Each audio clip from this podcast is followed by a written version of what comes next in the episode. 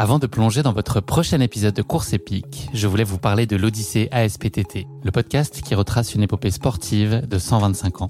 Le mouvement ASPTT propose une multitude d'activités sportives pour tout niveau, du débutant au confirmé, dans toute la France.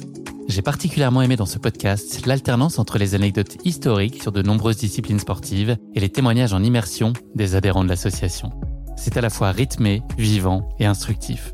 Avec ce podcast, vous allez vous plonger dans l'odyssée de cette association, véritable pionnière dans la démocratisation du sport en France. Et puis les quatre épisodes de l'odyssée ASPTT mettent en lumière ce qu'il y a de plus essentiel dans le sport selon moi. Les notions d'égalité, de solidarité, d'inclusion et d'accessibilité. Et dont la course à pied est d'ailleurs une très belle expression, vous êtes bien placé pour le savoir. Vous savez désormais ce qu'il vous reste à faire. Faites comme moi, courez découvrir les quatre épisodes de l'Odyssée ASPTT sur votre plateforme d'écoute favorite. Et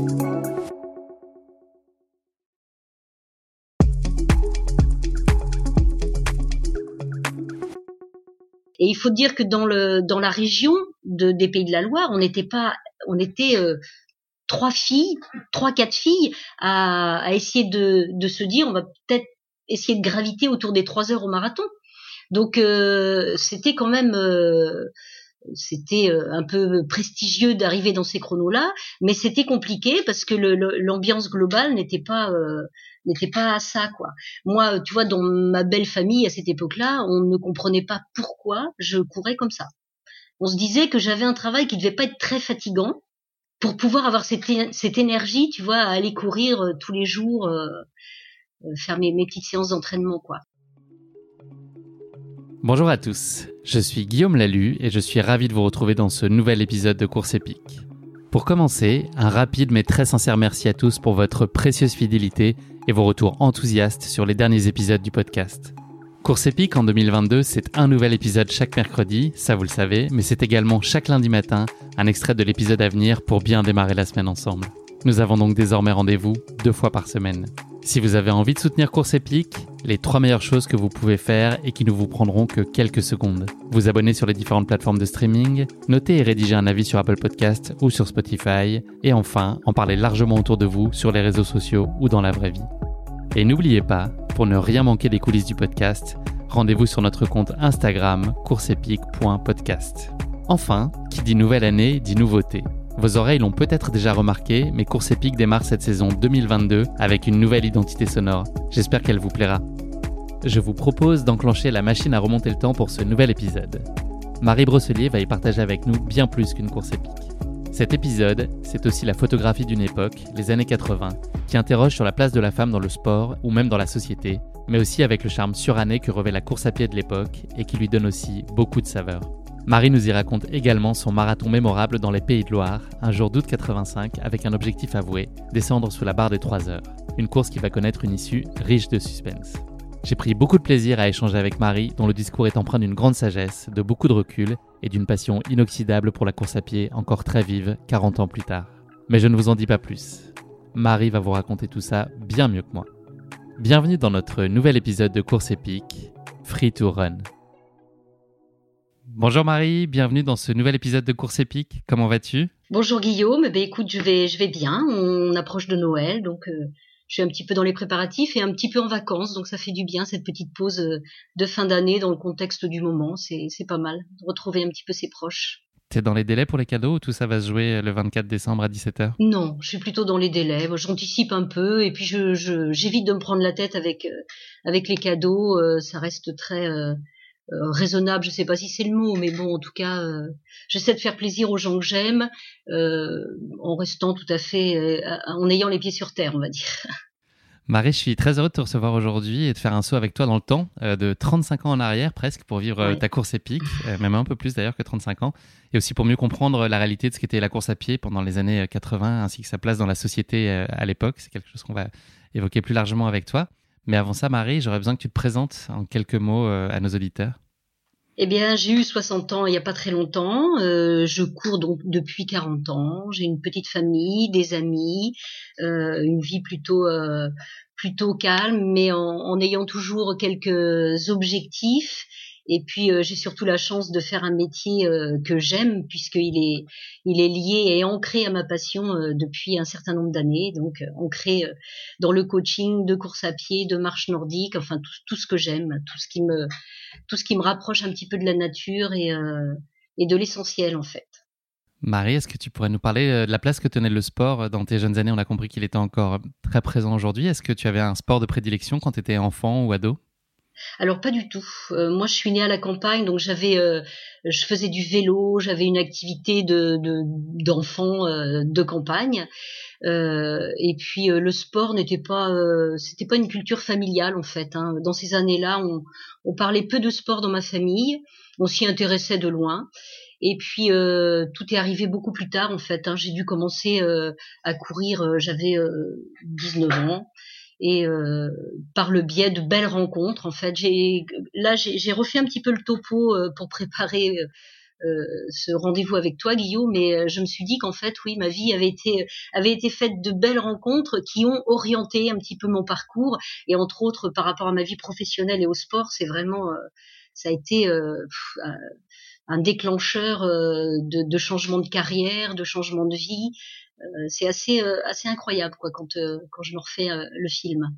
La course à pied, elle va s'inviter de façon très inattendue dans ta vie. Est-ce que tu pourrais nous parler des circonstances qui t'ont amené à découvrir cette discipline? Et puis, est-ce que ça a été pour toi un coup de cœur immédiat ou ça a été une lente construction? Alors ça n'a pas été un coup de cœur immédiat, ça a été presque de la souffrance. En fait, à cette époque-là, euh, je, travaillais dans une librairie et j'aimais, beaucoup euh, mon métier. Et euh, il y avait une, une comptable qui partait le midi avec son sac de sport. Elle allait courir, elle était, elle parlait d'entraînement et je me disais oh là là. Enfin, je, je, j'avais, j'avais du mal à m'imaginer en fait ce qu'elle, elle, elle disait pas je vais faire un footing, elle disait je vais m'entraîner. Alors pour moi, c'était un monde que vraiment je ne, je ne percevais pas du tout. Et puis voilà, une amitié s'est créée. Et puis euh, au printemps, un jour, elle me dit euh, Tu voudrais pas venir avec moi? Alors c'était à Angers. À Angers, on a des espaces verts extraordinaires, l'étang Saint-Nicolas, le lac de Maine. Et elle me dit Écoute, je vais faire le tour de l'étang Saint-Nicolas. Alors, euh, allez, cinq petits kilomètres. Elle me dit cinq petits kilomètres. Pour moi, c'était une montagne. Et puis, euh, quelque part, je voulais pas la décevoir. Professionnellement, on s'entendait super bien. C'était, c'était devenu presque une amie. Oh, je me suis dit, allez, je vais y aller une fois. Et puis, elle va être très déçue. Elle va trouver que je suis un vrai boulet. Donc, elle va plus m'inviter à venir. Et je suis allée faire le tour de l'étang Saint-Nicolas. J'ai dû m'arrêter au moins 4-5 fois pour marcher. Et après, je me suis dit, bon, bah, c'est bon, quoi. Elle a compris que moi, c'était pas mon truc. Et eh bah, pas du tout. En plus, elle a insisté. Et c'est vrai que petit à petit, euh, je vais pas dire que j'y ai pris plaisir tout de suite, mais quand même, euh, bon, j'étais pas en surpoids, mais à cette époque-là, j'avais quand même quelques kilos en plus, et je me disais, bon, ça, ça me fait du bien. Moi, je suis dans la librairie toute la journée à piétiner de toute façon, ça me fait du bien. Et puis voilà. Et puis le, le, le, rythme s'est pris comme ça. Elle était dans un club. Du coup, l'année suivante, je suis allée dans son club. Et il y a eu un vrai déclic. Un vrai déclic au départ de bien-être. Et puis de vouloir euh, être à la hauteur un petit peu de ce que la copine euh, me proposait. J'imagine que tu la remercies aujourd'hui euh, beaucoup pour ce qu'elle t'a permis de découvrir. Ouais, on se, on se, on se croise de temps en temps. Je sais pas si elle a eu, euh, si elle a eu conscience de, de ce qu'elle m'avait apporté vraiment euh, sur ces années-là. En tout cas, moi, euh, je la remercie encore, quoi. Quand, je me souviens quand j'ai fait mon premier marathon, c'était 4-5 ans après elle était euh, scotchée quand même, scotchée du parcours. et, euh, et, c'est vraiment, euh, ouais, ouais, la vie c'est comme ça, quoi. C'est des belles rencontres et puis on se lance des défis et, et parfois on change de vie. Enfin, c'est, ouais, ça a été un beau déclic en tout cas pour la suite. Tu commences donc à un peu de pratiquer la, course sur, euh, sur stade et, le tour de piste qui finalement euh, n'ont pas, trouvent pas un formidable écho en toi. L'appel de la route est, visiblement plus fort. C'est plus ça les efforts vers lesquels tu as envie d'aller assez naturellement? Oui, euh, à cette époque-là, c'est vrai que le, la course sur route commençait à prendre quand même pas mal d'ampleur. On parle même pas de trail d'ailleurs à l'époque, ça n'existe pas. Ah, pas du tout, pas du tout. On fait du cross. Euh, moi, la première année euh, d'arriver dans le club de, de la copine, là, euh, en fait, on m'a mis dans une équipe pour faire du cross l'hiver. euh, bon, c'est dur le cross, hein. Et euh, j'ai pas forcément pris plaisir tout de suite, mais le plaisir est venu après aussi, parce que courir dans la nature, dans la boue, enfin vraiment. Et puis il y avait une équipe, alors il y avait une espèce d'émulation entre nous. C'était vraiment extraordinaire. On faisait des déplacements au car, enfin c'était c'était un peu la fête à chaque fois. Et, euh, et la piste m'attirait peu. Alors je me souviens d'un repas euh, après euh, après un cross où euh, les copines autour de la table avec l'entraîneur faisaient des pronostics sur ce qu'on allait faire au printemps.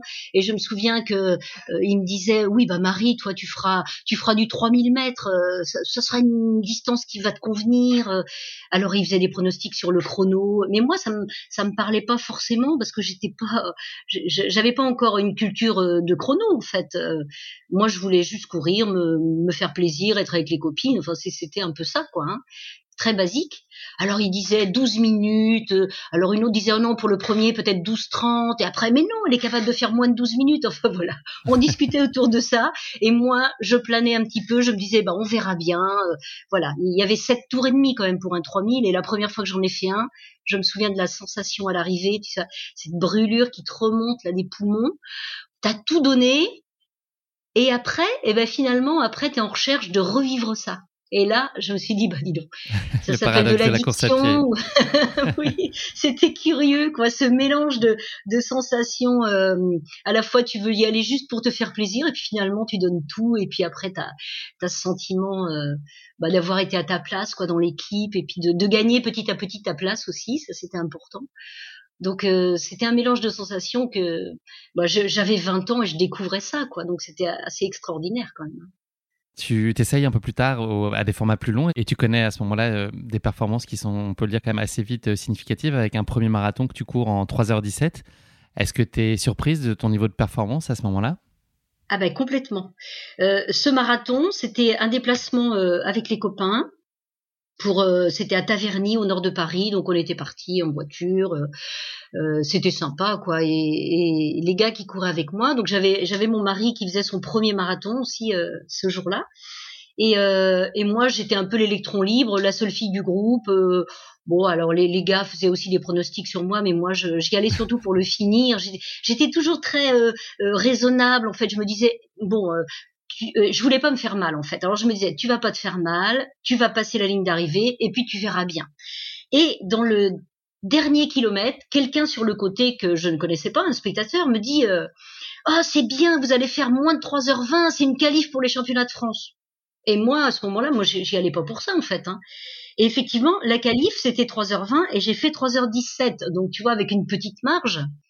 Euh, alors à l'arrivée, bah forcément, euh, tu pleures, t'es euh, es, complètement liquéfié, t'es fatigué mais t'es content, ah, ça se mélange.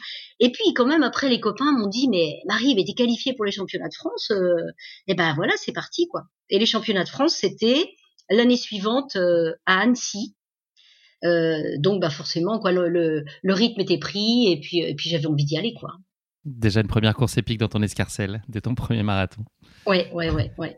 Marie, on va faire un petit dézoom et, et avoir une vue un peu plus euh, globale sur la situation à l'époque. Est-ce que tu peux nous parler euh, bah, de la popularité de la course à pied euh, au sens large et puis plus particulièrement la place de la femme à l'époque, comment elle était perçue et à quel point c'était accepté pour une femme, en tout cas, ou, si n'est pas accepté courant, pour une femme de, bah, de courir? Alors euh, à l'époque, c'était euh, la femme qui courait. On avait quand même une image un peu de, de, bon, euh, qu'est-ce qu'on fait là, quoi. Pour beaucoup, c'était mais qu'est-ce qu'on fait là?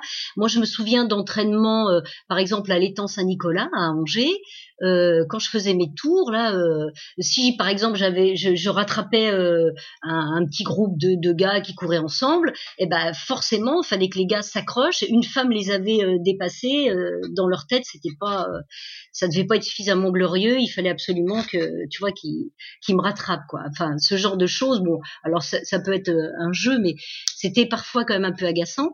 Et il faut dire que dans le dans la région de, des Pays de la Loire, on n'était pas, on était trois filles, trois quatre filles à, à essayer de, de, se dire on va peut-être essayer de graviter autour des trois heures au marathon. Donc euh, c'était quand même euh, c'était euh, un peu prestigieux d'arriver dans ces chronos-là, mais c'était compliqué parce que l'ambiance globale n'était pas n'était pas ça quoi. Moi, tu vois, dans ma belle famille à cette époque-là, on ne comprenait pas pourquoi je courais comme ça. On se disait que j'avais un travail qui devait pas être très fatigant pour pouvoir avoir cette, cette énergie, tu vois, à aller courir euh, tous les jours, euh, euh, faire mes, mes, petites séances d'entraînement, quoi.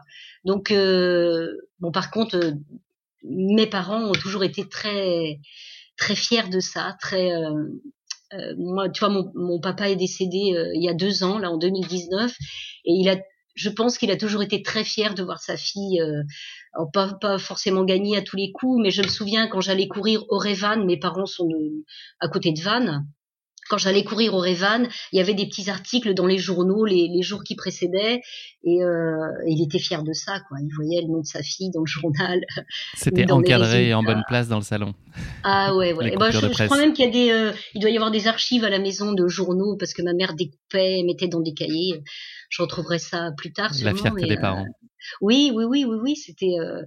Et puis bon, voilà, dans, dans la famille, il n'y avait pas de, il y avait pas de sportif, donc euh, j'étais un petit peu celle qui déboulonnait tout ça et puis qui, qui, euh, voilà, qui avait envie de, de, faire des choses un peu différentes, quoi. C'était euh, quelque part, je pense maintenant avec du recul, c'était un peu sans doute mon côté un peu rebelle. Je me disais, bah oui, d'accord, peut-être t'es une fille, mais tu vas y arriver, quoi et tu vas le faire et tu vas bien le faire.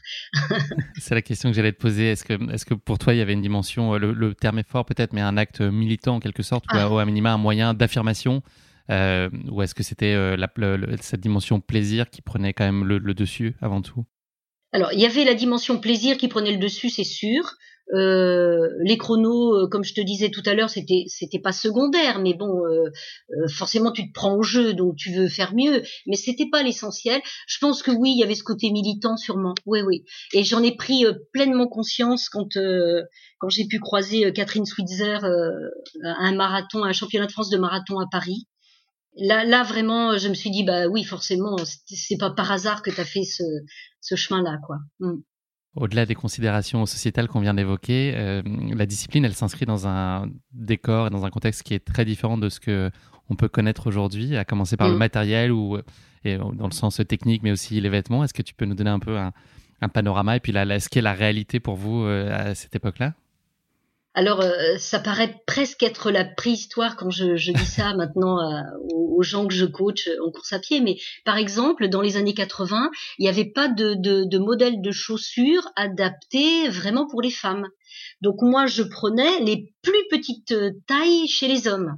Alors autant te dire que euh, j'ai euh, quelques orteils qui en ont beaucoup souffert parce que quand tu fais 40 ans de course à pied et que tu débutes tes, premières années de course à pied avec des chaussures qui sont pas forcément très adaptées à, à, ta pointure, euh, bah pour les orteils c'est un petit peu de souffrance quand même et on en voit encore des traces. Mais donc il n'y avait pas de chaussures adaptées. Au niveau des sous-vêtements, c'était très compliqué. Hein. On n'avait pas les magasins euh, euh, comme Decathlon ou d'autres hein, d'ailleurs. Hein. Je ne fais pas particulièrement de pub, mais on n'avait pas de, magasins avec des rayons adaptés pour les femmes. Donc euh, il fallait se débrouiller pour les sous-vêtements, pour les chaussures. Alors pour le reste, bah, dans les années 80, on courait souvent avec des, des joggings un peu épais là qu'on retrouve d'ailleurs maintenant hein, c'est vintage et c'est très ça redevient presque à la mode, mode ouais. exactement. Mais nous c'était ça quoi. Donc il y avait pas on n'avait pas euh, cette chance. Pour les hommes il y avait quand même euh, il y avait des chaussures hein, qui euh, qui étaient qui étaient adaptées mais c'est vraiment Nike. Et ça on, le voit on, on, avait fait allusion tous les deux là hors antenne, j'allais dire, à, Free mais dans, dans le, le, film Free on voit bien l'évolution du matériel aussi, et c'est vraiment Nike qui a déboulé en France avec des modèles. Moi, mon premier modèle de chaussures adapté à mon pied, c'était un modèle Nike que j'ai pris après pendant des années, et après j'ai changé, mais euh, comme on n'avait pas de choix, de toute façon, euh, c'était c'était ça, quoi. Sur la partie euh, matérielle, il y avait aussi toute la dimension bah, de chronomètre, de capacité ah, à, aussi observer son rythme. Euh, à l'époque. Donc c'était évidemment euh, complètement différent de ce qu'on peut connaître euh, aujourd'hui. Est-ce que finalement c'était pas plutôt bénéfique à la pratique et finalement une opportunité d'arriver à, bien se connaître et à bien domestiquer bah, ses, capacités et puis à, déterminer le rythme auquel on va, enfin voilà, de pouvoir le faire de façon totalement naturelle sans avoir à, s'appuyer sur des, outils tiers? Alors ça c'est vraiment c'était essentiel et c'est quelque chose que les coureurs maintenant ne savent plus faire moi j'avais un, j'ai eu un, chronomètre à aiguille. Alors t'imagines, mon premier chronomètre était un chronomètre à aiguille. oui. Euh, après j'ai eu une montre chrono, mais qui ne faisait que chrono. C'est-à-dire qu'on pouvait pas, euh, tu vois, se mettre des cadences telles que les Garmin de maintenant ou les montres hyper perfectionnées. Donc on apprenait à se connaître effectivement. Et quand on faisait nos longues sorties pour préparer un marathon, par exemple, eh ben j'étais capable de dire, bah là je suis à 5 minutes au kilomètre ou je suis à 4,45 au kilomètre. Ou c'était, euh, j'avais appris à le faire en fait. Et, euh, et, ma foulée, je la connaissais par cœur. Je savais et je, vraiment je me trompais très peu. Et le jour du marathon, je mettais donc ma montre chrono et dans ma main, j'avais tout mon petit calcul écrit au stylo avec premier kilomètre en temps, deuxième kilomètre. Jusqu'au dixième kilomètre, je mettais tous mes temps, tu vois, je, j'accumulais en fait et je me disais voilà, tu dois être à, tel à tel temps, à ton cinquième, sixième, etc. pour être dans la cadence. Et puis après, je mettais tous les cinq kilomètres. Donc j'avais dans le creux de ma main, tout était écrit en fait. Et je regardais ma montre et je regardais le creux de ma main. Et là, je me disais, oh, t'es trop en avant, oh, tu vas trop vite, oh, tu vas trop lentement, etc. Mais, euh, mais on n'avait pas le matériel et, du coup, mais on se connaissait par cœur. tous les coureurs, on, on, avait cette, euh, cette culture, on, on, connaissait parfaitement notre corps, quoi, et, et, et, le rythme de nos jambes et la cadence, et c'était extraordinaire. Et maintenant, dans mon coaching, là, bah, tous les coureurs maintenant euh, sont hyper connectés que ce soit le téléphone, la montre, enfin, c'est hyper connecté et, euh, et, ils savent plus ça. Ils savent pas, euh, ils savent pas se, se connaître. Si euh, si tu prépares quelqu'un à un marathon et que tu veux l'accompagner, euh, bah souvent tu lui dis tot, attention là, attends, et, ils sont toujours en train de regarder la montre. C'est c'est incroyable. Est-ce que toi, tu as adopté ce, ce, nouvel usage justement, ou est-ce que tu es resté un peu sur tes principes de l'époque et ton mode de fonctionnement de l'époque? Alors, euh, je me suis euh, connectée forcément, et, euh, et je m'aperçois qu'en me connectant trop, et eh ben parfois, quand je suis toute seule à courir, je me dis tiens, là, je dois être à peu près à ça. Et ben je m'aperçois que je me trompe davantage. Tu vois, à, à 10-15 secondes près, j'arrive à me tromper maintenant, alors qu'à une époque, pas du tout. Donc je me suis un peu trop connecté à mon goût. Mais bon, c'est indispensable. Maintenant, c'est quand même chouette aussi. T'arrives, t'éteins la Garmin, hop, tu regardes, tu mets sur ton téléphone et tu vois, tu vois ton parcours, tu vois ta cadence, tu vois quand t'as ralenti, tu vois quand t'as accéléré. c'est génial, quoi. Mais c'est un petit peu dommage quand même. Un petit peu dommage. Tu l'as évoqué euh, tout à l'heure très brièvement, Marie. Il y a une rencontre qui va particulièrement marquer ta vie à l'époque. Euh, c'est mm. lors de ta participation au championnat de France de marathon, un championnat qui accueillait pour l'occasion une délégation américaine. Est-ce que tu peux nous parler euh, de cette rencontre? Alors euh, c'était donc à Paris et on était on était trop peu de Françaises en fait à, faire les championnats de France. Hein. C'était des petits pelotons d'une cinquantaine de filles, c'est tout. Hein. Et euh, du coup, la FFA avait proposé euh, à une délégation américaine qui était sponsorisée par Avon de venir à Paris pour étoffer le, le championnat de France. Et dans cette délégation, il y avait Catherine Switzer, alors Catherine Switzer, c'est cette femme qui a voulu courir le marathon de Boston en 1967 et qui s'est fait euh, sortir de, de, la course par un juge qui à un moment s'est rendu compte que c'était pas un homme qui courait mais c'était une femme. Et comme euh, Catherine Switzer à cette époque-là avait un, un, petit ami qui faisait du lancer et qui avait décidé de l'accompagner sur le marathon. Autant te dire que le juge qui s'est attaqué à Catherine Switzer a été renvoyé dans les cordes et, et Catherine Switzer a continué à courir, mais on lui a dit vous ne serez pas classé. Bon, bah voilà, elle en est, elle en est restée là. Et puis elle a récidivé parce que Catherine Switzer, c'est une femme de caractère. Et puis euh, euh, finalement, elle a, elle a réussi à faire ses marathons après. Mais euh, pour moi, ça a été, mais de, de, de, voir cette femme qui racontait son histoire et, euh, et qui, euh, alors pour le coup, euh, on parlait de, de, de militer tout à l'heure. Catherine Switzer, elle a milité toute sa vie pour la, la place de la femme dans le sport, parce que il faut quand même remettre dans le contexte qu'une une femme qui courait, euh, certains gynécos de l'époque disaient que elles allaient avoir de gros problèmes. Euh, c'était aberrant, quoi, aberrant. L'utérus allait se décrocher et puis elle pourrait plus avoir d'enfants. Puis en plus, elle se masculinisait, donc c'était moche. Enfin voilà, c'était euh, le contexte et, et voir Catherine Switzer euh, sur la, la, scène à faire la, la, remise des récompenses du championnat de France, une fille euh, hyper féminine. Euh, enfin bon, voilà, on se disait il y a quand même quelque chose qui cloche dans, dans ce qu'on peut dire sur le sport féminin et, euh, et c'était c'était vraiment extraordinaire quoi. Donc il y avait plein d'américaines. Il y avait, il y avait beaucoup d'Américaines dans la délégation et des femmes un peu âgées. Euh, je me souviens d'une bah moi je la voyais comme une mamie. Alors peut-être qu'elle peut-être qu'elle avait que 65 ans hein, mais moi j'étais beaucoup plus jeune. Et euh, voilà qui qui déambulait avec ses petites Nike aux pieds toute élégante et tout. Et, c'était euh, une image du sport féminin vraiment euh, ressuscité quoi. Là ça faisait taire euh, beaucoup de beaucoup d'hommes qui qui disaient que le sport féminin c'était dégrader l'image de la femme. Et ben pas du tout pas du tout est-ce que suite à ces championnats, est-ce que tu es parti avec dans tes bagages euh, un peu différentes, avec une envie euh, peut-être d'affirmation surmultipliée ou peut-être une appétence un peu plus marquée pour euh, la performance? Est-ce que ça a changé des choses dans ta perception de ton sport et de tes envies? Mais en fait, après après ce passage-là, j'ai été un petit peu en quête de chrono. C'est vrai que je suis tombée un peu dans le, tu vois, dans, dans l'engrenage, on va dire. j'avais fait mes 3h17 et j'avais envie de de d'aller titiller un petit peu les trois heures parce que je sentais que c'était possible. Donc je m'y suis attaquée plusieurs fois, deux fois, et, euh, et au bout du compte, euh, c'est passé. Donc euh, la, première tentative, c'était en 85 aussi. j'avais fait le marathon des herbiers, j'avais fait trois heures une. C'était un jour où il pleuvait, où les conditions n'étaient pas bien réunies.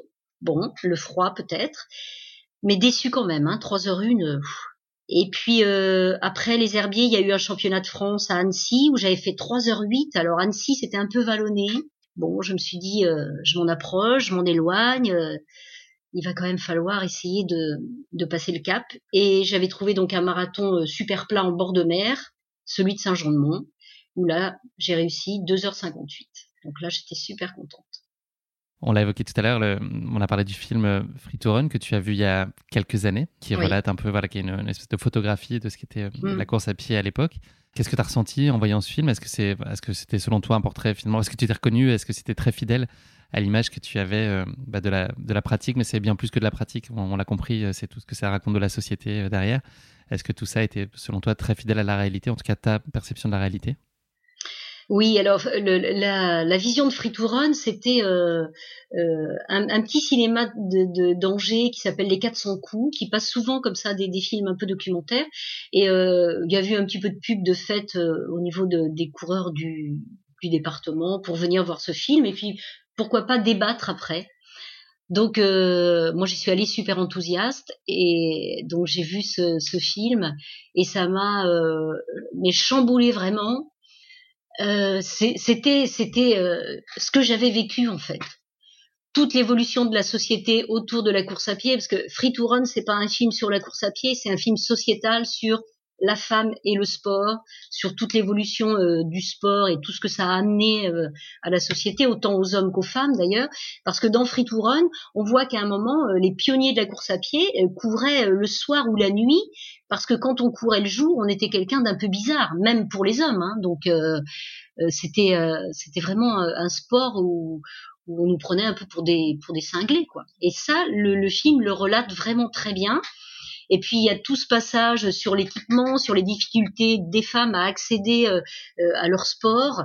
Et, franchement, mais j'ai eu envie de pleurer, quoi. Tellement c'était pouf, ça me chamboulait vraiment. La période, elle a montré un certain nombre de limites que tu as évoquées. Est-ce que malgré tout, c'est une période dont tu es nostalgique? Non, je, je suis pas quelqu'un de, de, nostalgique déjà, donc euh, et même tu vois pour préparer notre notre petite euh, notre petit rendez-vous là, j'ai dû me replonger un peu dans mes cahiers d'entraînement, dans, dans, des choses que je n'avais pas euh, recherchées depuis longtemps, et et, je, et, là encore je me suis dit bah non, je suis pas nostalgique, en fait voilà c'est une époque, euh, la société a beaucoup changé et tant mieux, tant mieux pour pour les femmes parce que ça ça bouge beaucoup dans tous les domaines. Donc ça, moi, j'en suis plutôt contente. Euh, chacun semble trouver sa place et, euh, et c'est bien comme ça. Donc non, j'ai pas de nostalgie ni de mes chronos, ni de ma jeunesse, ni de non pas pas pas vraiment pas. Non. On va parler particulièrement de toi pour euh, conclure cette euh, première partie de l'épisode. Tu l'as dit, tu as eu, euh, connu un changement de cap à l'approche de la quarantaine. Qu'est-ce qui a guidé ce choix ou comment l'opportunité en tout cas s'est présentée ou comment est-ce que tu as créé cette opportunité? Et puis est-ce que cette transition, elle a été délicate les premiers temps et elle s'est avérée très vite structurante dans ta vie? Comment s'est un peu passée cette bascule? Alors la, bascule, le changement de métier, ça a été la naissance de mon premier enfant en fait. Euh, et là encore, la naissance de mon premier enfant très compliquée par rapport à mon passé de, de, coureuse, parce que en fait, quand on court, on a un taux de masse grasse très bas souvent, et, et du coup, j'ai eu beaucoup de mal à avoir mon premier enfant. Donc, il a fallu faire un petit break au niveau du sport. C'était compliqué, mais bon, ça, ça a fonctionné.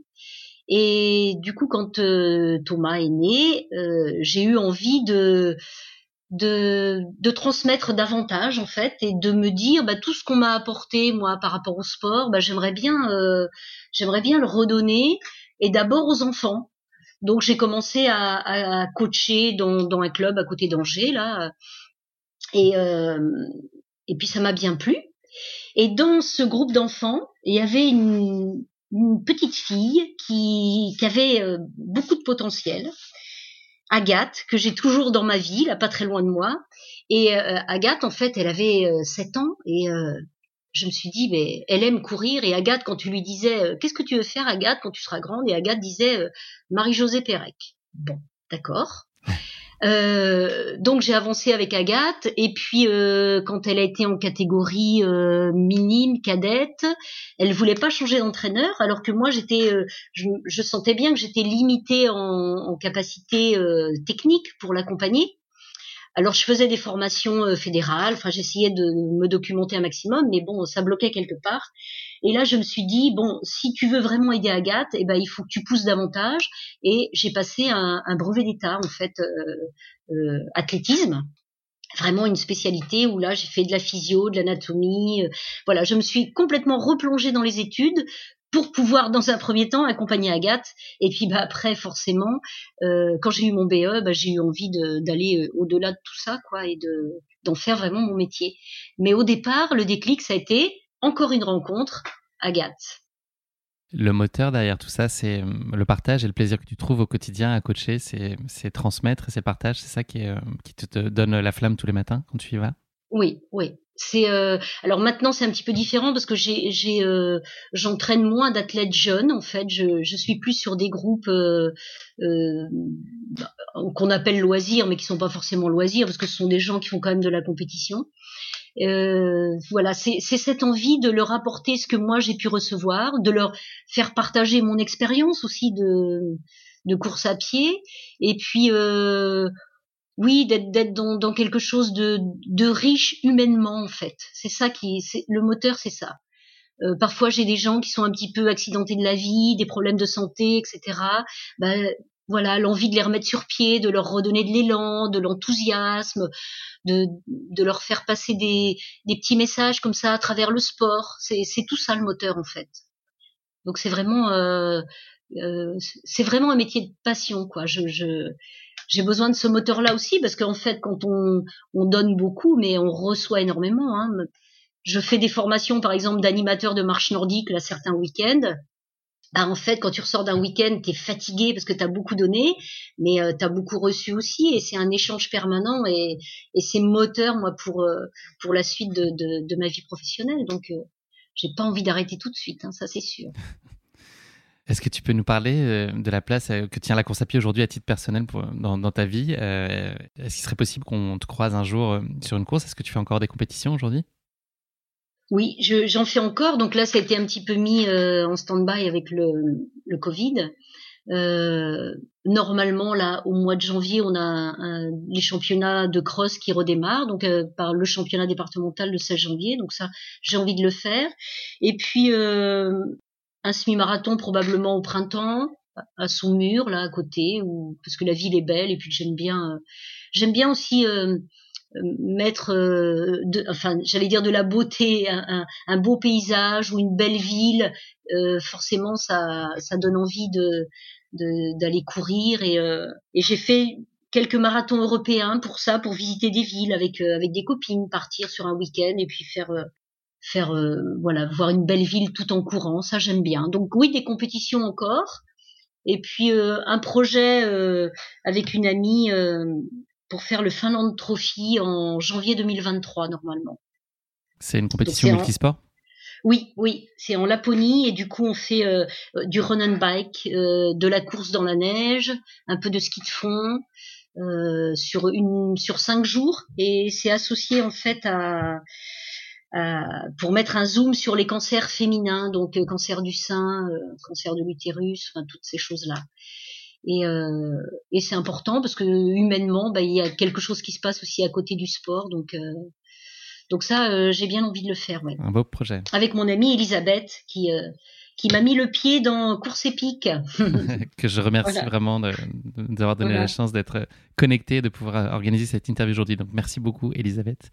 Euh, Marie, c'est la fin de cette présentation. On va passer désormais à notre séquence de la basket chinoise, qui est notre format de portrait chinois version sportif. Mhm. Première question de cette basket chinoise si tu étais un personnage fictif, qui serais-tu et pourquoi? Je pense que je serais le chat du rabbin. D'accord.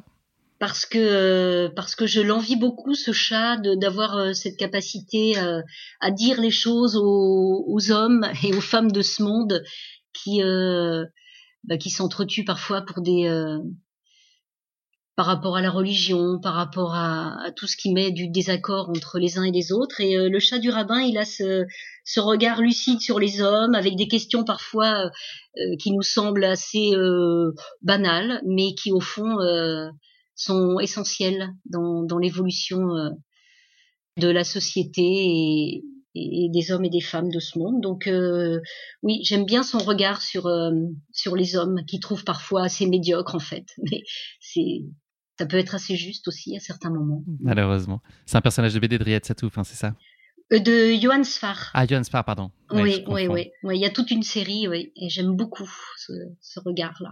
Et puis le chat du rabbin, c'est aussi, euh, à certains moments, il a très envie d'être dans la lumière, il a envie qu'on s'occupe de lui, et puis à d'autres moments, il a plutôt envie de s'effacer. Alors, alors c'est peut-être aussi euh, la contradiction que nous humains on a de d'être à certains moments peut-être un petit peu mis en valeur, et puis à d'autres moments qu'on qu'on nous fiche la paix je pense qu'il y a un petit peu de ça aussi. Et donc, si tu étais un animal, euh, est-ce que tu serais le chat du rabbin? Si j'étais un animal, je serais, le je serais un chat. Ouais, un chat pour son indépendance, pour sa loyauté aussi. Et puis, euh, et puis j'ai découvert aussi le, le, le bonheur d'avoir, j'ai deux chats à la maison et, et la ronron thérapie, parfois, ça fait beaucoup de bien. Quand on est un peu fatigué de sa journée, le chat vient à côté, et puis voilà, on le caresse, on l'entend ronronner. Ça apaise beaucoup. Moi, ça me fait beaucoup de bien.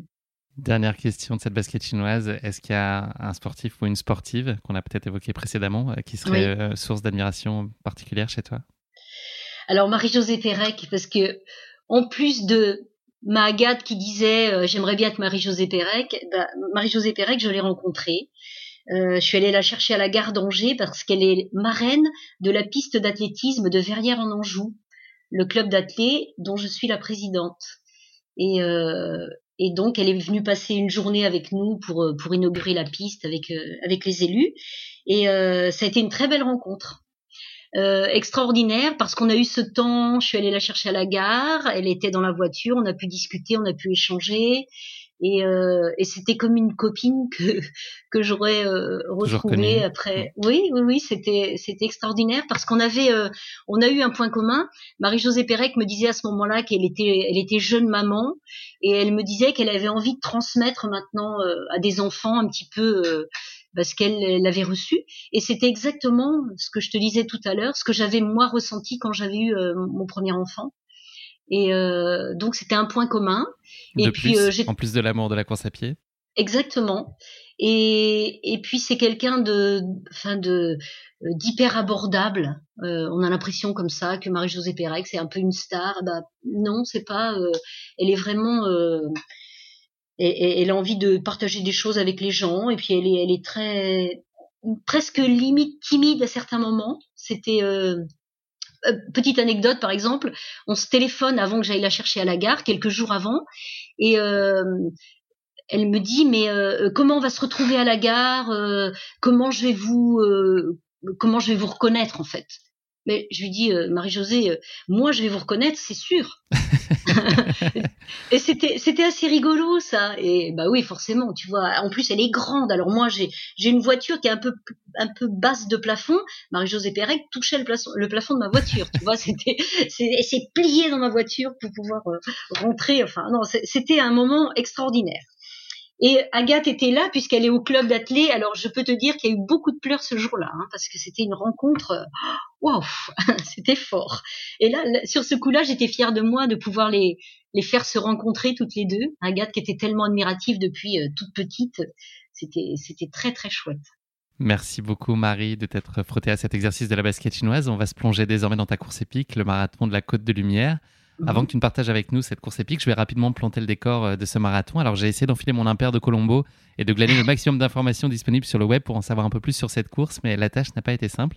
Donc voilà mhm. quelques éléments que j'ai pu, euh, j'ai pu trouver, mais tu vas abonder et, compléter euh, en nous racontant ta course. Donc ce marathon, il a vu le jour dans les années 80 et il plante son décor dans les pays de la Loire, on l'aura compris. À l'initiative de cette course, Gérard Coutelier, qui est également connu sous le nom de Papy Cool. Réputé pour son caractère bien trempé, il s'est appuyé à l'époque sur sa force de conviction et son sens de l'organisation pour galvaniser près de 350 bénévoles sur cette petite entreprise qui mobilisait un noyau de passionnés pendant deux mois. Le parcours du marathon a évolué au fil des années avec des portions courues à Saint-Jean-de-Mont et à Saint-Gilles.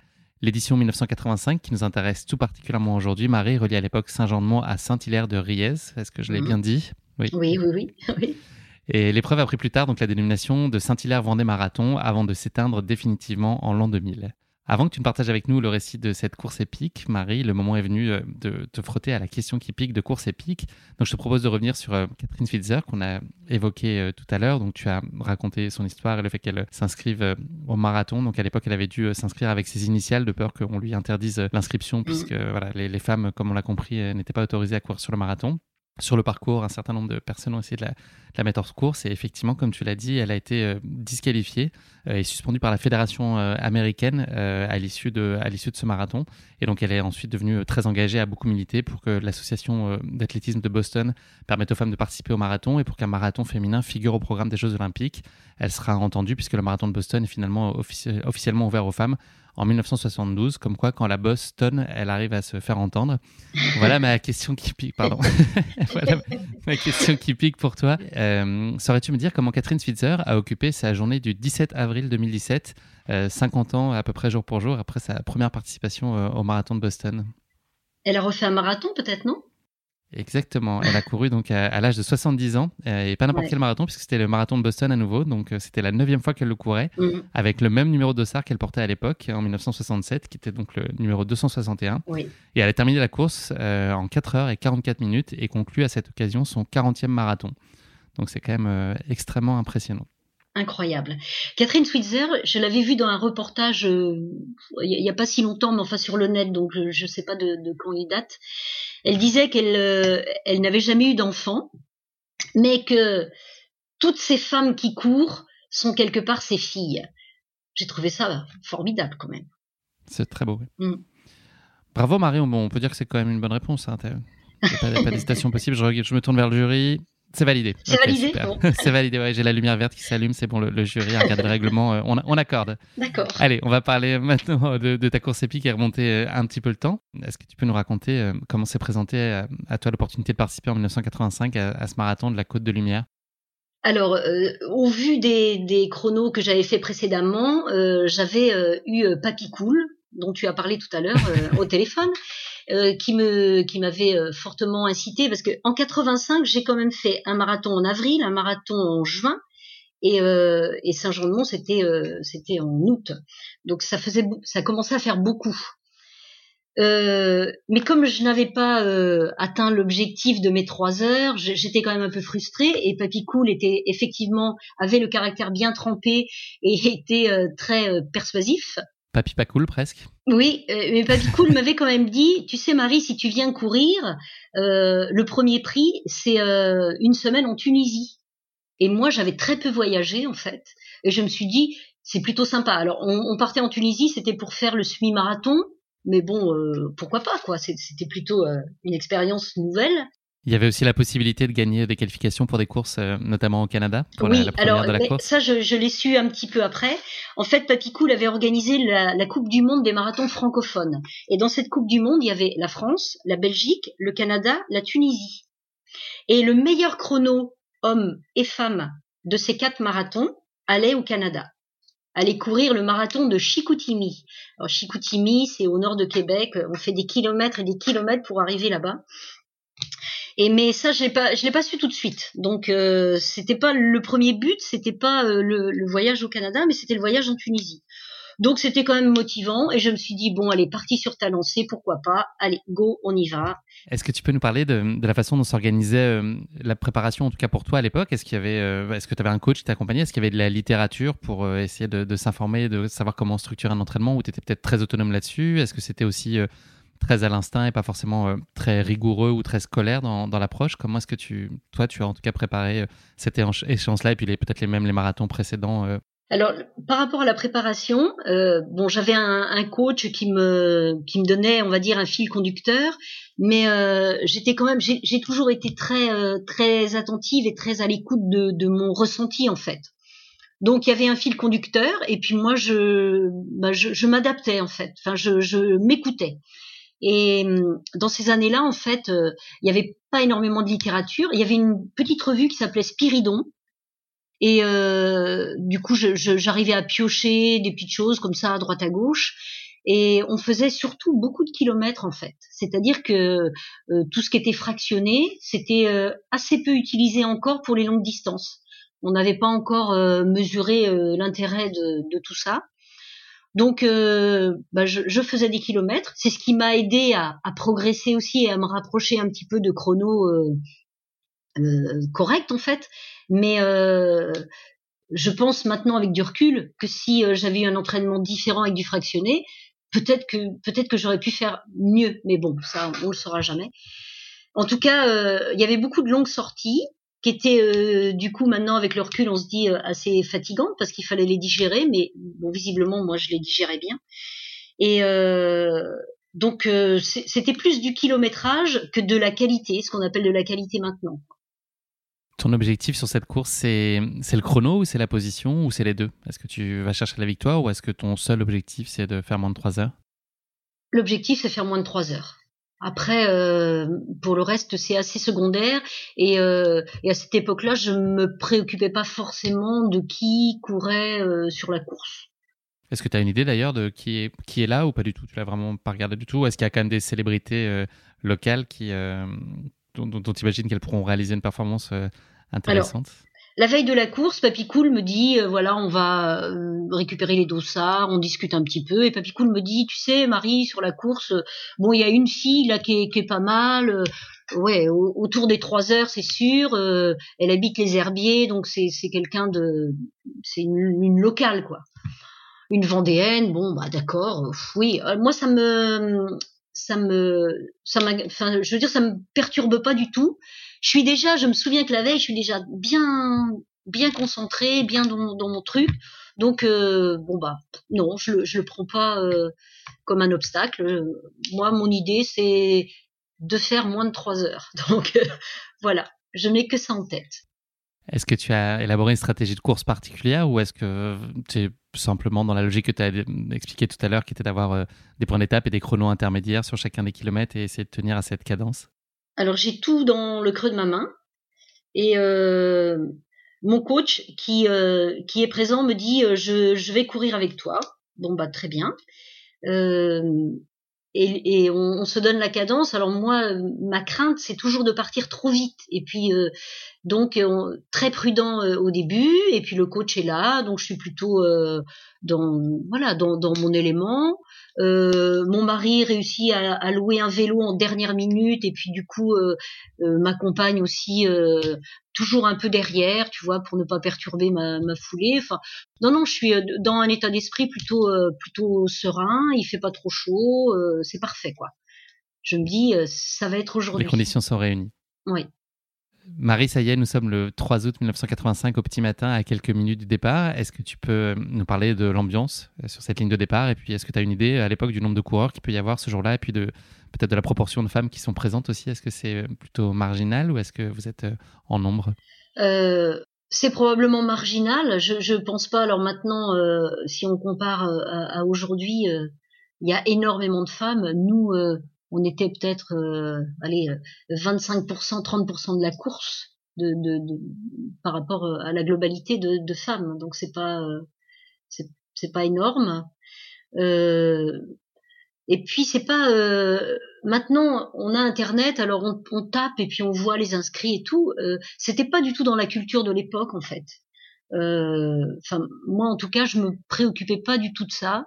J'étais là pour euh, j'étais là pour courir et puis et, et, quand enfin moi je me souviens que j'avais tellement en tête de faire mon 3 heures mon moins de 3 heures que rien d'autre pouvait m'en à la limite je, enfin je dis pas si si j'avais euh, j'avais couru toute seule ça ça aurait pas été la même chose mais euh, mais je l'avais tellement en tête que je faisais un peu abstraction de de, de ce qui se passait autour et euh, et j'aimais pas non plus forcément euh, courir dans un groupe où j'aimais bien avoir mon, espace de, visibilité de respiration et voilà donc c'était pas qui était là, qui ça, ça m'importait assez peu en fait. Ça paraît peut-être égoïste hein, de dire ça, mais c'était ma manière de m'isoler, de me mettre dans ma bulle pour pouvoir euh, pour pouvoir bien faire les choses quoi.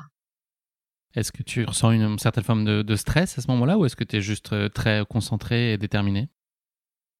Du stress, il y en a toujours et le stress était plus lié à euh, je sais pas, à une blessure ou à quelque chose qui m'empêche de passer la ligne. C'est ça le stress en fait. C'est euh, que ton corps euh, tienne, que tu n'aies pas de fringale par exemple. Tu vois, c'est des petites choses, mais moi j'étais pas habituée à, à, à, manger des choses. Enfin, on n'avait pas les petites barres qu'on peut avoir maintenant, les petits gels, les petites choses comme ça.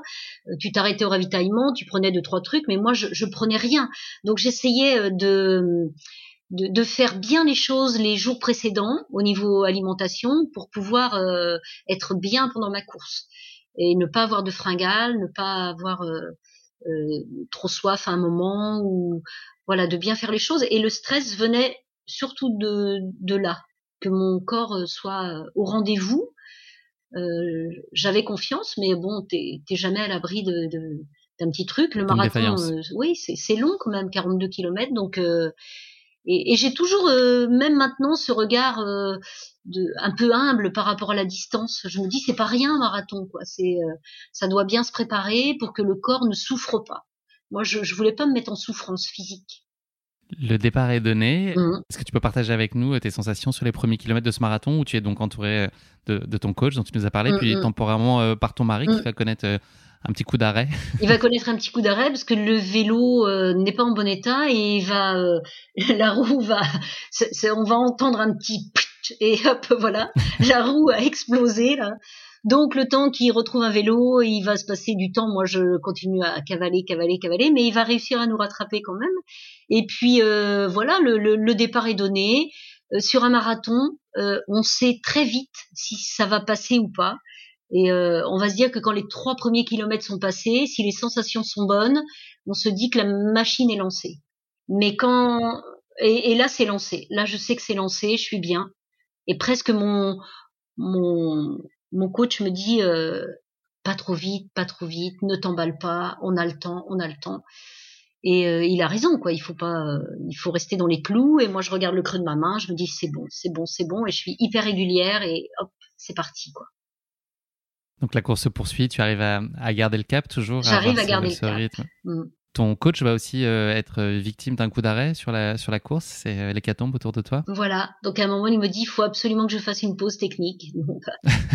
moi je lui dis ben moi je continue, ben voilà. Donc je continue ma course et, euh, et il réussit à me rattraper. Alors euh, je me dis que ce jour-là, lui, il avait mieux que 2h58 dans les jambes, c'est sûr. Mais euh, voilà, donc c'est et, et le temps où je suis seule, euh, tout va bien, tout va vraiment bien. Et à un moment, j'aperçois une femme devant qui court, qui court bien, hein, qui, est, qui, est, quand même, il y a une distance entre nous. Et je me dis, oh là là, probablement c'est la première femme, parce que là sur le côté, les gens te disent, hein, vous êtes la deuxième, bravo, vous êtes la deuxième.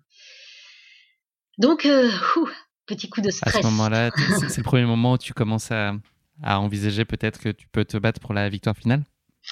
Euh, Oui, sans, sans, trop y croire, parce que j'ai l'impression qu'on court quand même un peu à la même vitesse, même si moi, bon, j'ai réussi à, à revenir un petit peu sur elle. Ça veut dire que j'ai un petit avantage, mais euh, ça veut dire aussi, ça, ça, me met un coup de stress parce que je me dis que je ne vais probablement pas finir mon marathon comme je l'avais imaginé, c'est-à-dire euh, voilà, le finir euh, euh à rythme contrôlé, maîtrisé, choisi en tout cas. Oui, à ton rythme quoi, sans, sans avoir à faire d'efforts supplémentaires.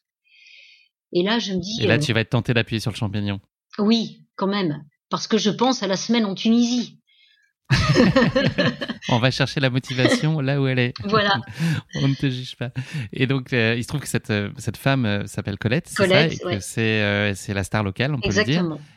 Est-ce que déjà tu sens autour de toi que c'est un peu la, la, favorite et qu'elle est portée par le, cœur des, des, gens qui sont sur le bord de la route, qui veulent soutenir leur vedette locale, ou est-ce que c'est pas spécialement perceptible? Il n'y a pas d'hostilité de leur part, ou en tout cas d'encouragement qui soit très orienté pour elle alors, euh, plus je me rapproche d'elle, plus je sens que les encouragements vont vers elle et pas du tout vers moi. Donc ça, y a, je dirais, bon, hostilité c'est peut-être un mot un peu fort, mais en tout cas, moi, on m'encourage peu à, la, à revenir vraiment à sa hauteur et on entend beaucoup, euh, beaucoup son prénom euh, lancé. donc je me dis, oh là là, ça va, ça va être encore même plus compliqué que je ne pense. Et, eh ben, on va dire que les, les cinq derniers kilomètres, je me suis vraiment euh,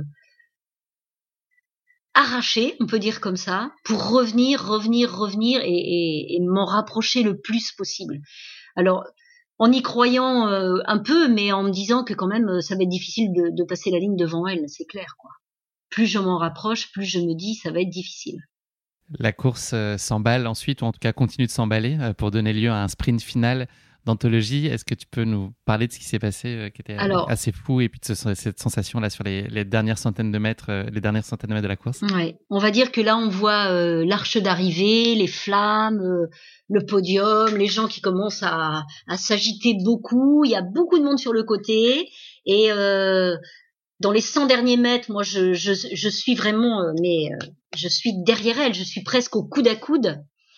Et dans les, allez, 4-5 derniers mètres, quelqu'un quelqu'un des spectateurs en fait euh, euh, se met à côté de Colette et l'attrape par la main et la, tire et, la, et, après la pousse enfin voilà. Et en fait elle tombe.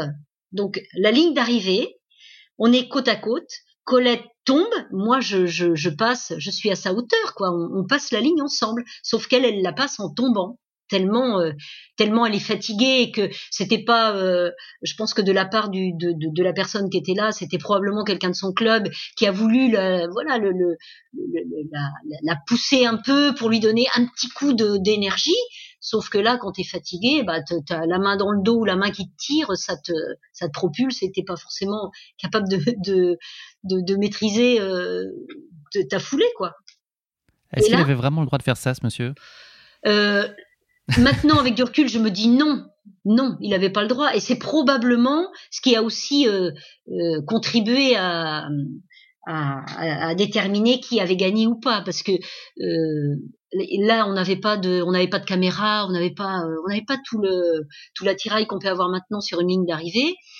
je me dis que presque ça méritait une disqualification, mais la pauvre, elle y était pour rien, et ça m'aurait vraiment embêté que ce soit le cas.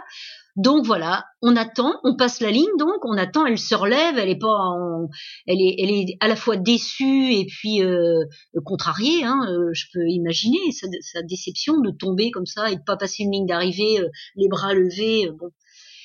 Et comment tu vis cette attente, toi, mal. Justement, le, le, fait de pas pouvoir savourer, ou en tout cas savoir quelle est l'issue de la course à ce moment-là? Est-ce que les minutes qui suivent et sont, te paraissent interminables? Alors, ça, me paraît interminable parce que j'ai le temps d'aller dans... J'ai un orteil qui me fait mal et je vais euh, voir un, un podologue là qui commence à, regarder un petit peu mon pied et on n'a toujours pas le résultat. Et là, je me souviens que mon coach, enfin mes, mes, mes supporters qui sont là, écoutent, euh, vont voir Papy Cool, demandent ce qui se passe, on délibère, et, il, il, se passe quand même, euh, je sais pas moi, peut-être un quart d'heure, 20 minutes quoi. C'est c'est vraiment très long. Et puis à un moment, euh, Papy Cool vient me voir, il me dit euh, c'est bon Marie, euh, tu, tu as tu as gagné, tu as bien gagné 2h58. Donc là après c'est fou l'explosion de joie. tu as doublement réussi ton coup, donc effectivement, puisque tu as atteint l'objectif, 2h58 et 54 secondes, mm. c'est et, la victoire. Qu'est-ce que tu ressens? Donc à ce moment-là, c'est vraiment de l'exaltation, c'est tu te relâches complètement? Comment est-ce que tu Alors je suis euh, encaisses ce moment? Je suis très très très contente d'avoir réussi euh, l'objectif chronométrique. Euh, Tu penses à la Tunisie déjà ou pas? Bah, les valises? Ouais, je pense à la Tunisie, mais c'est sûr. Enfin, je suis quand même un petit peu euh, pas déçu, mais un petit, euh, je, je trouve dommage, que, oui, que, que, que, la ligne d'arrivée euh, se soit faite comme ça, tu vois. J'aurais, moi, j'aurais préféré, euh, pourquoi pas une arrivée main dans la main, enfin quelque chose de plus, de plus beau, de plus sportif. Mais bon, voilà, c'est comme ça. Euh, je me souviens être allée voir Colette, avoir euh, voilà discuté avec elle quoi, de, de, de, sa déception, de sa chute, et d'avoir dit, écoute, euh, on, on, refera une course ensemble. Il y avait un semi-marathon en septembre dans, dans sa région là. Et je lui avais dit, bah écoute, je viendrai faire le semi-marathon chez toi. Tu vois, pour, pour finir sur quelque chose de, de positif et d'amical. Je, je, moi, ça m'embêtait qu'il y ait euh, de la rancœur ou euh, tu vois quelque chose de, de moche là. Euh, donc je, je, voulais que ça, ça se finisse sur quelque chose de bien pour que moi je, je sois en capacité de savourer pleinement mes 2h58 et ma victoire. S'il n'y en avait qu'une, quelle est l'image que tu retiendrais de cette course? Celle que tu as en tête aujourd'hui quand on, on l'évoque, à quoi tu penses en premier lieu? Euh, je suis euh, esplanade de la mer euh, à Saint-Jean-de-Mont, un petit peu avant le départ. On est un matin d'été et, euh, je suis bien dans ma tête, bien dans mes jambes et je me dis c'est aujourd'hui. T'es passé à côté deux fois. Aujourd'hui, tu vas pas passer à côté. Est-ce que c'est une course que tu chéris aujourd'hui particulièrement? Est-ce qu'elle a, elle a encore, encore aujourd'hui une saveur très particulière dans ton cœur? Oui, j'ai gardé longtemps euh, la coupe. Alors tu vois, les, des coupes, j'en avais quelques-unes là que, que bon j'ai mis au grenier parce qu'après c'est plus euh, c'est plus rigolo quoi de, de, garder ça dans la maison. Mais euh, celle-ci, je l'avais gardée. Alors elle est au grenier et dedans il y a un bouchon de bouteille de champagne. voilà, de du champagne qu'on a bu après avec les copains. Ouais, ouais, ouais. À savoir que quand tu mets du champagne dans une coupe, ça fuit. Hein. Donc c'est pas le c'est pas le bon contenant pour boire du champagne. Mais bon. On l'a compris, l'histoire, elle s'est pas tout à fait arrêtée là, puisque cette victoire t'a ouvert euh, la voie vers d'autres courses. Est-ce que tu peux nous raconter, euh, bah, notamment euh, la Tunisie et le Canada, comment se sont passés ces marathons? Alors, ah, c'est un semi, pardon, c'était ce semi et ces marathons. Oui. Mm. En, Tunisie, c'était un semi-marathon. Euh, donc là, je suis partie euh, au printemps suivant, c'est-à-dire en 86. Et euh, je me souviens d'un jour à la librairie où j'ai reçu un coup de fil, et c'était Papy Cool qui me disait Marie, donc la Tunisie, ça y est, c'est passé. Maintenant, tu pars au Canada puisque en fait le meilleur chrono féminin sur les quatre marathons de la Coupe du Monde des marathons francophones, eh ben c'était le mien. Donc, euh, je suis allée faire le marathon de Chicoutimi. Et c'était, c'est aussi euh, une course. Euh, on était parti en fait avec l'amicale française des coureurs de fond. Donc, c'était une association qui regroupait des coureurs français et qui partait comme ça faire des, des marathons à l'étranger. Donc, on est parti une petite délégation française là-bas. C'était vraiment très, très, très, très sympa. Une course que tu as gagnée en 3h12 quand même, il faut le dire. Oui, oui, oui. Et, euh, et là-bas, un peu comme, euh, enfin, euh, un accueil un peu comme une star, quoi. Et moi, ça m'impressionnait beaucoup. du genre, au Canada, il y a des grandes galeries marchandes où tu, tu déambules parce qu'il fait très froid, donc forcément les gens restent dans des galeries comme ça pour faire leurs courses. Et euh, je, je, me baladais, euh, c'était la, la, veille du marathon, je crois. Je me baladais dans cette galerie et là, je vois un gars euh, qui se lève. Il était en train de prendre un café à une terrasse et il vient me voir et il me dit "Vous êtes la française qui court le marathon demain." C'est bien moi. Voyez avec mon manager pour échanger. J'ai dit oui et complètement, c'était incroyable quoi. Ils avaient fait pour l'accueil de la délégation française, ils avaient mis des articles de journaux avec ma photo et tout. Donc donc c'était un accueil un peu à la star. C'était très rigolo. Et ils sont quand même très accueillants, les Québécois. Ils sont très accueillants. J'ai vécu trois ans là-bas, donc je peux en parler. C'est vrai? Ah J'ai eu cette chance. Ouais. Ah oui, c'est un beau pays. Mm. Merci beaucoup Marie d'avoir partagé avec nous, avec ton cœur, le récit de cette course euh, incontestablement épique. C'est la période qui veut ça. Euh, on est évidemment en train de se projeter euh, vers l'année 2022 et toutes les promesses qu'elle peut annoncer. Qu'est-ce qu'on peut te souhaiter pour l'année qui arrive? Vu le contexte, bah, la santé, ça c'est primordial si je veux continuer à courir encore quelques années. Oui, juste la santé et puis euh, et puis d'aller au bout de mes projets. Donc le Finland Trophy pour euh, pour 2023 parce qu'il va falloir le préparer quand même, se préparer un peu au froid. Donc euh, je vais aller faire un peu de ski en février 2022 pour me mettre un petit peu dans, dans le bain du du Finland Trophy. Quelle chance. c'est dur de s'entraîner comme ça, d'être obligé d'aller au ski pour se préparer pour une course. Oui, c'est dur. tu as beaucoup de mérite. Marie, je te propose de conclure cet épisode et ce sera ma dernière question euh, le, avec le motto de la fin, donc euh, mhm. la devise qui, te, qui illustrerait ta, philosophie de vie. Est-ce que tu pourrais la partager avec nous si tu, si tu en as un motto? J'ai une, j'ai une petite phrase de René Char que je me ressasse souvent qui dit Impose ta chance, serre ton bonheur et va vers ton risque, et à te regarder, ils s'habitueront. Waouh, Très inspirant. Guillaume, je peux te dire que à te regarder, il s'habitue. et, tant mieux pour les femmes.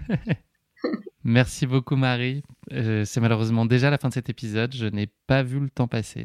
Euh, merci d'avoir partagé avec nous bah, ce qui est bien plus qu'une course épique, mais la photographie euh, d'une époque avec, on l'a vu, quelques limites, mais aussi la dimension très artisanale de la, de la course épique de l'époque qui lui donne aussi, je trouve, beaucoup, beaucoup de saveur. Bravo à toi pour cette énergie euh, très communicative et puis cet enthousiasme que tu déploies depuis 40 ans pour toi. Et on l'a compris aussi beaucoup pour les autres. Euh, c'est vraiment une très belle source d'inspiration, je trouve. Euh, merci pour ces échanges qui étaient passionnants. Je te souhaite beaucoup de bonheur à l'avenir et je ne doute pas un seul instant que tu sauras le trouver où qu'il soit chaque jour. En tout cas, je te, je te souhaite qu'il soit au rendez-vous le plus possible. Et puis voilà, je profite également donc de cet enregistrement qui trouve sa place dans nos agendas à quelques heures de Noël pour te souhaiter de très belles fêtes de fin d'année comme le veut la tradition. Merci beaucoup Guillaume, merci pour ce moment, c'était vraiment euh, enrichissant de partage et euh, ça m'a bon permis de revenir un petit peu sur le passé, mais comme tu l'as bien compris, je ne suis pas nostalgique et je te souhaite aussi de très belles fêtes de fin d'année avec ton petit bébé, ta petite famille. Merci Guillaume. C'est très gentil, je transmets. Merci beaucoup pour ces échanges Marie, à très bientôt. Au revoir. Au revoir. Merci à tous de nous avoir suivis, j'espère que cet épisode vous a plu. Pour ne manquer aucun épisode, n'oubliez pas de vous abonner sur les différentes plateformes de streaming. Et si le cœur vous en dit, n'hésitez pas à mettre le maximum d'étoiles sur iTunes ou sur Spotify, cela aidera Course Épique à se faire connaître plus largement encore. Merci et à très bientôt pour notre prochain épisode de Course Épique.